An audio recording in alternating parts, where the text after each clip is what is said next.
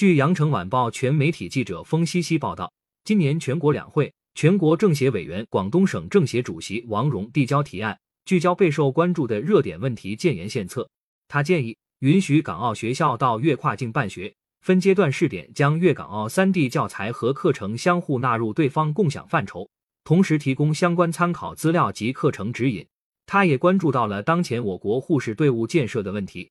建议完善护士人才教育培训体系。并探索发展互联网加护理服务，加强基础教育交流合作是推动粤港澳教育合作发展、打造教育和人才高地的重要举措。对于更好发挥教育促进人文交流，增强港澳居民国家认同，推动港澳融入国家发展大局，意义重大。王荣建议，从国家层面对粤港澳基础教育交流实施专项管理，出台明确政策指引。对交流合作的目标、规范、程序、内容、激励奖惩措施、备案制度等予以明确。探索加强粤港澳三地教师培育、入职和职后培训合作，试点粤港澳姊妹学校教师短期交换任职资格互通互认。试点按照广东省有关中小学校办学条件和标准，允许港澳学校到粤跨境办学。分阶段试点将粤港澳三地教材和课程相互纳入对方共享范畴。同时提供相关参考资料及课程指引。王荣建议建立教育部与粤港澳三地教育行政部门间的定期议事协调机制。王荣表示，粤港澳基础教育交流合作中呈现出来的问题具有共性，也会随着交流合作发展阶段不同而不同。建立国家级和省区级教育行政部门间的定期议事协调机制，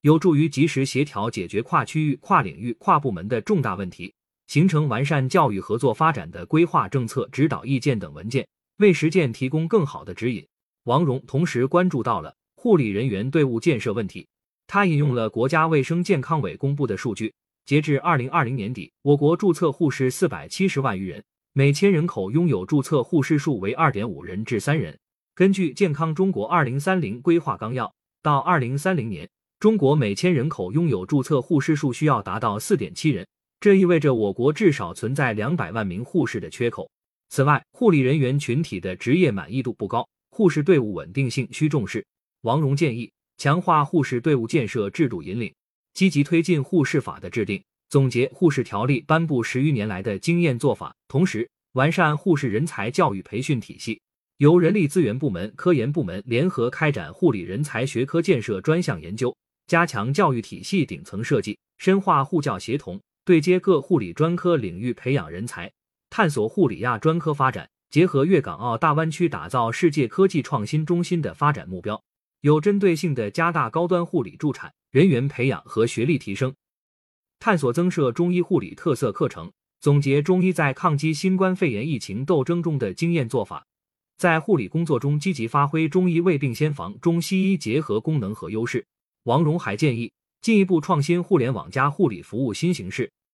统筹医疗资源，增加护理服务供给，使百姓得到个性化、专业化的护理服务，推动护理服务从医疗机构内延伸到院外，减轻家庭及社会经济负担，更好解决群众看病难的问题。同时，加强互联网加护理服务相关法规和配套监管的完善。王荣强调，应提升护士人员社会地位。他建议完善护理工作人员职称晋升机制。取得职业资格、达到服务标准的护理工作者应及时晋升，加强对一线护士的福利待遇保障，在护士编制、积分落户、社会保障等方面予以政策支持，加强护士职业卫生防护，保障护士职业安全，加强宣传先进典型，鼓励支持优秀护理人才全心从事护理工作。感谢收听羊城晚报广东头条，更多新闻资讯，请关注羊城派。